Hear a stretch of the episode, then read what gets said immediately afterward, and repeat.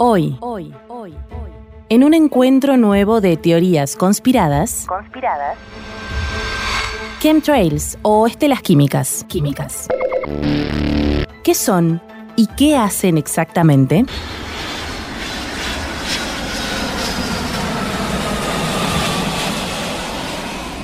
¿Acaso no era que no se podía viajar todavía? Digo, creo que estamos en cuarentena o en pandemia, una cosa así, ¿no?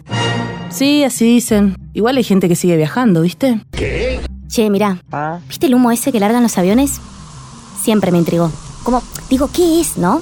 De hecho, no sé si te acordás que hace unos años eh, se empezó a especular sobre ese tema. Decían que nos contaminaban, qué sé yo, no sé, una pavada. ¿Sabes que tenés razón? Vos me gusta cuando pensás, a veces pensás y está bueno, para. Sí, mira. ¿Pero qué carajo? Acá está. Atención. Conspiraciones sobre chemtrails o estelas químicas.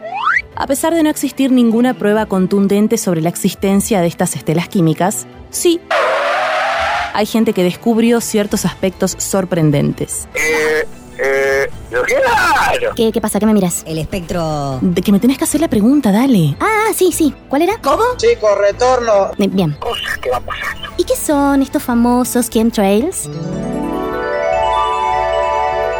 Palabra sería una combinación entre otras dos, que en su traducción al español daría estela química. En oposición a estelas de condensación, que serían las que de forma habitual dejan los aviones al expulsar vapor de agua, como parte de su funcionamiento habitual. ¿Y estas teorías de dónde nacen? Empezaron más o menos a finales de los años 90, por internet como todo, sobre un artículo que decía más o menos lo siguiente. Las líneas que llenan nuestros cielos no son estelas de condensación.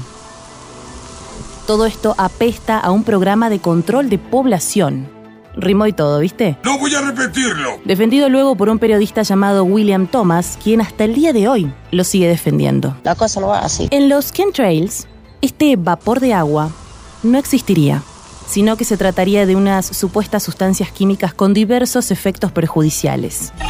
Según los especialistas que apoyan esta teoría, es posible distinguir entre una y otra.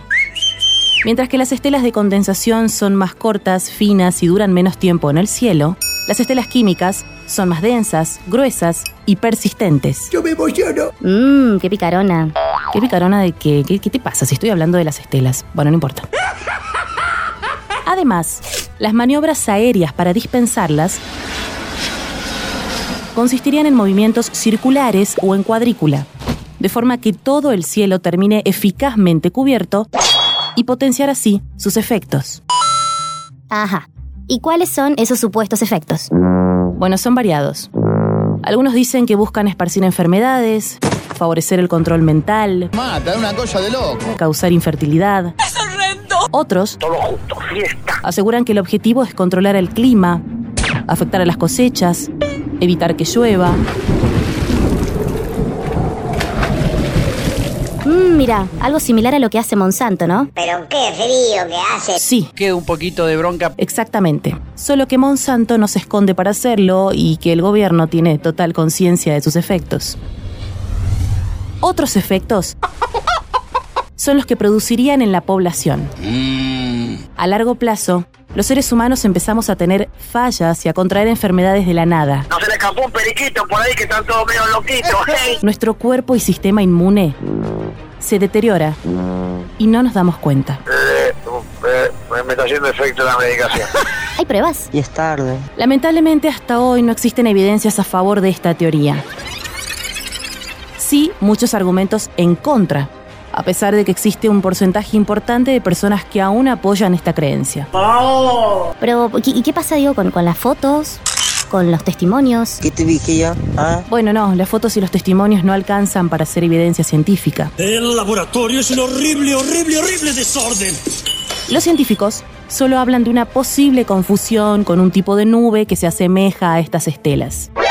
Y digo yo, si no existen pruebas, ni argumentos, ni testimonio, ni nada que valga, ¿por qué esta teoría se sostiene con el correr de los años y es tan resistente? No hay problema. Y bueno, porque de por sí es muy complicado demostrar que algo no existe. y más, luchar contra las miles de personas que sí creen en esta conspiración. Eh, ah, yo, yo usted banco, maestra. A pesar de que el gobierno ha tratado o intentado dar explicaciones sobre este fenómeno y dejar tranquila a la población, hay quienes eligen seguir creyendo en que nos están fumigando como hormigas y que moriremos lenta y dolorosamente. ¿Y vos? ¿Qué pensás de todo esto? Hola, sí, con, con William Thomas, el periodista, por favor. Sí, nada, no, quería hacerle unas preguntas sobre estas líneas blancas que te dejan así como medio... A largo plazo el efecto es medio... ¿Cómo? No, no, no. No, no, señorita. ¿Qué, qué, qué, qué? ¿Que me vaya a dónde? ¿Pero cómo? ¿Quién? ¿Que me va a mandar a quién?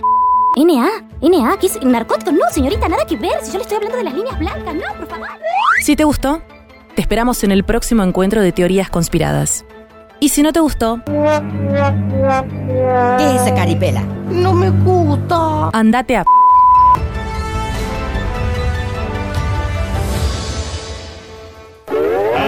Cuento se acabó.